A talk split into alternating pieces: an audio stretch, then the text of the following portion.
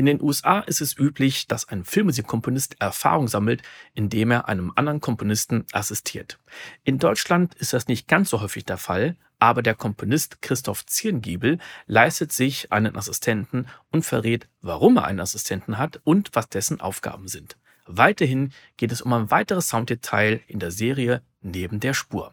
Herzlich willkommen zu Soundcast Filmmusik und Sounddesign. Mein Name ist Tim Heinrich.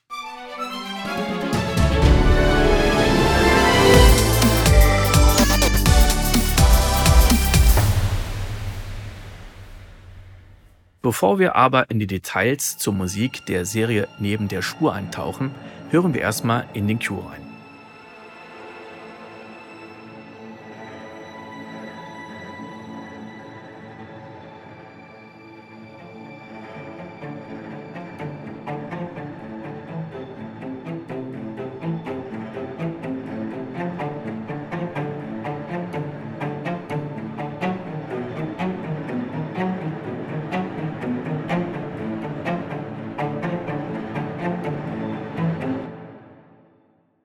Auch sehr schön, dass äh, Cello aus den LA Golden Strings oder Last, die sind genau. ja, die, die Spicati sind ja so fantastisch. Ja, die sind immer noch echt richtig gut. Also benutze ich auch die Originalen, obwohl ich das Update habe. Das ist nicht, klingt äh, nicht mehr ganz so knackig. Last 2, also die, die habe ich und jetzt bieten sie das Update an auf Last 3. Hab ich jetzt das meine ich ja, ja genau. Ja. Das meine ich. Das habe ich ja. ja. Ähm, ich habe es ja bis jetzt nicht geholt, weil ich bis jetzt irgendwie dachte, okay, was ist denn da jetzt großartig anders? Was, was ist so deine Erfahrung damit, der Unterschied zwischen Last 2 zu Last 3? Ähm, ja, das Geile ist, dass halt alles, äh, das, was es schon gab, äh, ähm, einfacher im Zugriff ist. Also zum Beispiel diese Colors äh, Engine, die sie immer hatten. Mhm. Ähm, das ist ja, äh, war irgendwie kompliziert äh, obwohl sie das damals wahnsinnig äh, krass gelöst haben, also für damalige Verhältnisse. Aber die haben das alles unter ihre neue Engine da quasi äh, in ihre neue Engine transformiert. Und du hast einfach viel leichter Zugriff auf diese ganzen Positioning-Sachen und so weiter. Und auch die Divisis äh, ähm, ist einfach alles viel leichter im Zugriff. Ja. Du musst jetzt nicht fünf äh, Patches untereinander bauen und dann mit diesem Tool, das sie da hatten, irgendwie äh, alles ansteuern und routen und keine Ahnung was, sondern es ist einfach, öffnest das Patch und funktioniert, ja. Das ist schon gut. Ja, interessant. Ich habe die, die Stage habe ich nie benutzt. Ja, A, weil sie so kompliziert war und B, weil ich immer genau. dachte, naja gut, macht das jetzt so viel aus, wenn ich einen anderen Sound haben möchte, dann hole ich mir einen anderen Sound irgendwo her.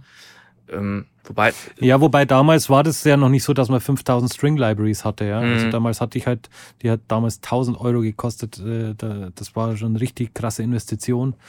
Und dass wir da so viel rausholen konnte, also ich habe das schon viel benutzt, dann muss ich sagen. Ah, cool. Cool. Ja, ich, ich habe es mir angehört und fand es auch echt cool vom Sound überzeugend. Aber wie du sagst, die Umsetzung. Ich habe dann sogar ein Tutorial darüber gemacht. Mhm. Ähm, weil ich einfach dachte, ich, ich möchte verstehen, wie es funktioniert. Und als ich dann verstanden hatte, dachte ich, okay, ich habe es verstanden, ich habe ein Video drüber gemacht, aber ich werde es nicht nutzen, weil, weil es so kompliziert ist. Und ja, was ich auch echt cool finde, das sind die, die Visi. Ich habe auch die äh, Consodino-Strings von denen. Hm. Und das finde ich dann manchmal auch schön, weil man doch wieder einen anderen, anderen Sound damit dann, dann hinkriegen kann. Aber was ich nie genutzt habe, und ich glaube, das ist die Funktion, die du nutzt äh, oder, oder äh, meinst, äh, dass ich, dass ich vierstimmig spiele und das wird dann automatisch auf die Stimmen aufgeteilt, ne? Genau, ja. Ja. Aber das ist eine Funktion, die du auch, auch benutzt. Ähm, nee. Also nur so. jetzt ist es halt besser benutzbar, aber und früher war das halt schwierig, ja. das, äh, das einzusetzen. Nee, ich, ich bin jetzt niemand von, von den Leuten, der sagt, ja, ich will jetzt nicht, dass hier 32 Geigen den Akkord spielen, sondern es muss realistisch sein. Das ist mir ehrlich gesagt völlig egal. Ähm, ja. Solange es gut klingt, klingt es gut. Und ja. äh, wenn man echt das Orchester aufnimmt, dann äh, kriegt es eine gewisse Dichte und eine gewisse Dicke, äh, wenn man es richtig setzt. Ähm, und, und, dann klingt es auch ähnlich. Und wenn es wenn's, äh, wenn's einem nicht fett genug ist, muss man es halt layern. Genau. Mit Synthi oder irgendwas, ja. Punkt. Äh, jetzt, wo wir wissen, was da alles für Einzelelemente drin sind, dann lass uns doch bitte nochmal den, den zweiten Cue komplett hören.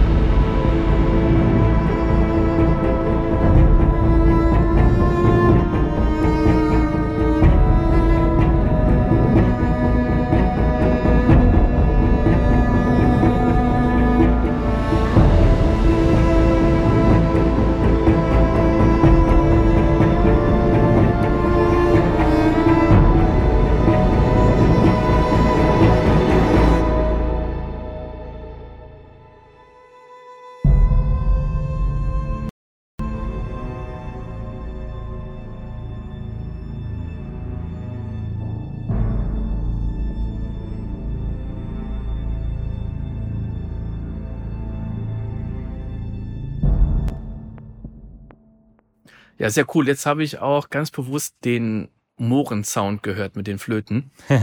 ja. Sehr cool. Ja, das, das ist auch cool mit dem Abreißen, wirklich. Ja, das ist auch so ein bisschen äh, ein, äh, ein Element generell in, in neben der Spur, dass es eben so Steigerungen gibt, die sehr plötzlich abreißen. Also das war jetzt noch harmlos, aber da gibt es mhm. so richtige Sachen, die sich richtig hochschaukeln und dann ins, ins Nichts abreißen, mhm. was echt ein krasser Effekt ist. Und ähm, das äh, ähm, haben wir so, wurde schnitttechnisch so in der, der ersten Folge etabliert sozusagen und haben wir eben eine musikalische Entsprechung dafür gefunden.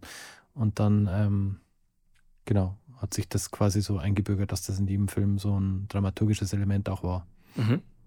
Gab es bei neben der Spur oder bei einer anderen Produktion eine Szene, die, die dir echt Kopfzerbrechen bereitet hat, weil man sagte, boah, die da weißt du nicht, wie du rangehst, oder das, das berühmte, berüchtigte weiße Blatt, oder dass es dauernd Änderungswünsche oder Schnittänderungen gab? Ja, also sowas gibt es schon immer wieder, aber meistens ist es ja so, dass man dann so einen Zeitdruck einfach hat, dass äh, das weiße Blatt gefüllt werden muss. Insofern macht man dann einfach drauf los und äh, sieht dann, es funktioniert nicht, schmeißt wieder weg, macht nochmal drauf los und irgendwann, äh, also es ist ja meistens eine Tempofrage, muss ich sagen.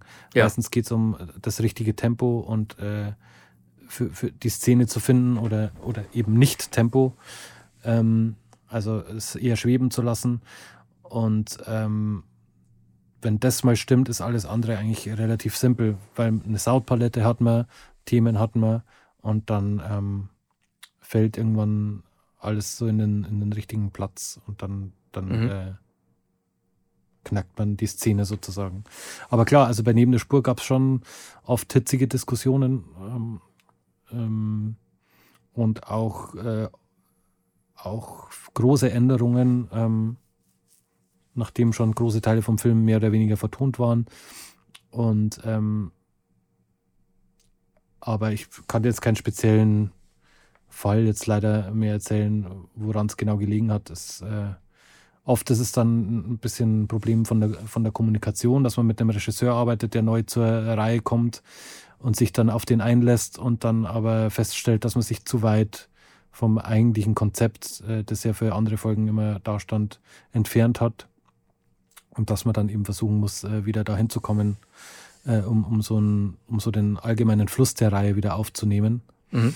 Ähm, und, aber das ist, ist ja ganz leicht, dass man sich davon entfernt, ja, weil die Filme ja auch einen anderen Look haben, ein bisschen andere, anderes Schnitttempo vielleicht haben, ähm, die Ausstattung ein bisschen anders, schaut anders aus, fühlt sich dann schnell an wie ein, wie ein eigenständiger Film und sich dann wieder zu erinnern, dass es ja eigentlich eine Reihe ist, die so eine gewisse Konsistenz erfordert.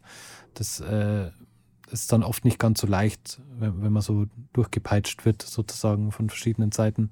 Mhm. Und muss man sich dann einfach irgendwann kurz mal so die Stopptaste drücken und einen Schritt zurückgehen und sagen, Moment, im großen Bild muss es ja eigentlich so und so sein. Und ähm, das ist schon öfter passiert, einfach, ja. Aber ähm, weil es eben auch nicht wie in Amerika, muss man sagen, das ist ja äh, ganz gut am, am oder auch in England, gibt es keinen Showrunner so richtig, ja, der immer darauf achtet, dass auch wie jetzt zum Beispiel bei House of Cards total krass, ja, das wirklich bis ins Detail schaut das aus, als hat das immer genau derselbe Regisseur gemacht und so.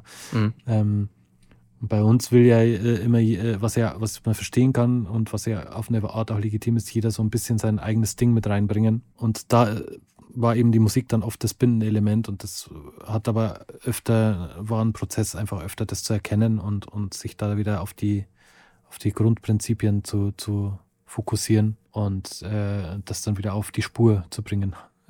Ja, schönes Wortspiel. Ja, ich kann mir vorstellen, dass die Musik da sehr wichtig ist, wenn man verschiedene Regisseure hat und die natürlich ihre eigene Bildsprache dann da reinbringen, dann braucht man ja irgendwann wirklich ein zusammenhängendes Element.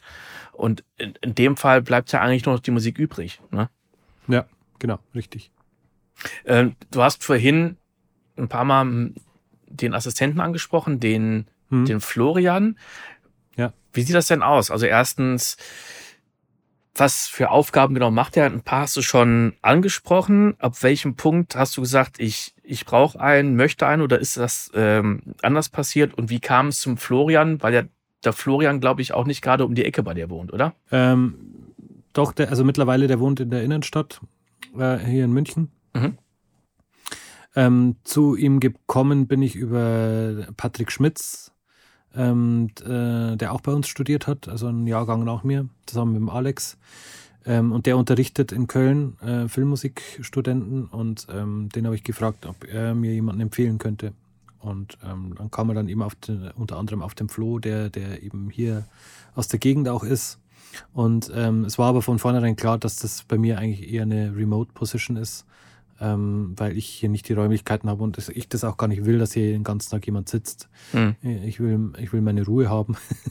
und ähm, genau, was die Aufgaben jetzt betrifft, äh, ähm, äh, also zum einen, ich fange mal so rum an, warum wollte ich einen Assistenten haben? Ich habe einfach gemerkt, dass es äh, Aufgaben gibt, die wahnsinnig viel Zeit fressen ähm, und die mich auslaugen, äh, weil sich teilweise einfach so viele Sachen überlappen und verschieben und so. Und ähm, ich einfach auch mal eine Pause brauche und ich habe auch eine Familie hier, ähm, die mich, äh, die mich braucht.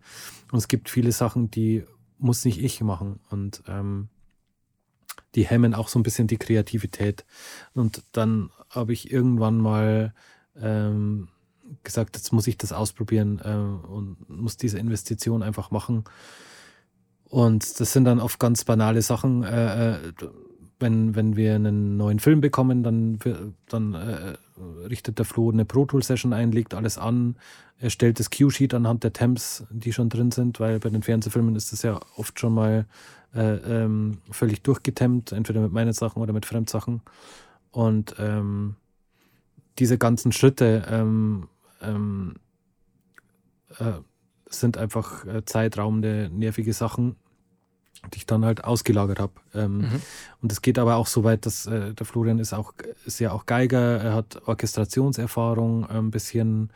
Ähm, wir haben uns dann Workflow auch mit Templates erarbeitet, äh, kennt sich sehr gut mit den Libraries aus und so weiter. Also so ist das Aufgabenfeld halt immer weiter gewachsen, bis hin dazu, dass wir halt so ein bis, bis zu einem gewissen Punkt ein gespiegeltes System bei ihm haben. Das heißt, er kann dann am Schluss auch bei solchen Projekten dann äh, die Ausspielungen machen und das in Pro Tools anlegen und quasi die komplette Delivery könnte er theoretisch ohne mich machen. Mhm. Ähm, das war so ein bisschen die Idee dahinter, dass ich das von der Backe habe und dann einfach mal ein paar Stunden mehr habe, die ich äh, halt mit der Family verbringen kann, weil äh, ich keine Lust hatte, mir immer die Wochenenden um die Ohren zu schlagen. Ähm, weil es dankt einem ja am Ende auch keiner, man ist dann nur einfach durch. Ist aber auch schon ein krasser Aufwand. Also wenn man da ein gespiegeltes System hat, das äh, mhm. ist, ja, also natürlich ähm, braucht der andere nahezu den, den gleichen Rechner oder die gleichen Rechner. Dann ist das ja. eine ja die Hardware und das andere ist natürlich die, die Software, die ja dann ja auch nochmal Geld kostet. Gut, einige Sachen kann man, äh, einige Lizenzen kann man ja mhm. legal mehrmals benutzen, bei anderen Sachen geht's dann wiederum nicht. Aber das ist ja genau. schon doch ein starker, äh, so oder so, ein starker finanzieller Aufwand, ne, den du dann betrieben hast. Ja, genau. Das war eben dann eine Entscheidung, die ich halt mal treffen musste. Ähm, und ähm, ich bereue das keine Sekunde. Das war echt äh, eine richtig gute Entscheidung. Und ähm, für Florian war es halt auch super, weil er damals aus dem Studium kam und äh, ich weiß genau, wie das ist. Man kommt dann raus und plötzlich muss man dann irgendwelche Versicherungen zahlen und keine Ahnung was. Und äh, das ist einfach so eine Übergangsphase, die echt schwierig ist. Und ähm, so war das für uns beide, glaube ich, eine, eine ganz gute ähm, Lösung, das so zu machen. Das war der zehnte von 19 Teilen. Im elften Teil geht es darum, wie man an Jobs kommt, wie das bei Christoph klappt und wie er einen Pitch gewonnen hat. Und wenn du dich mit anderen Komponisten austauschen möchtest, dann komm doch in die Facebook-Gruppe Filmmusik komponieren und Sounddesign. Den Link dazu findest du in den Show Notes. Bis zum nächsten Mal.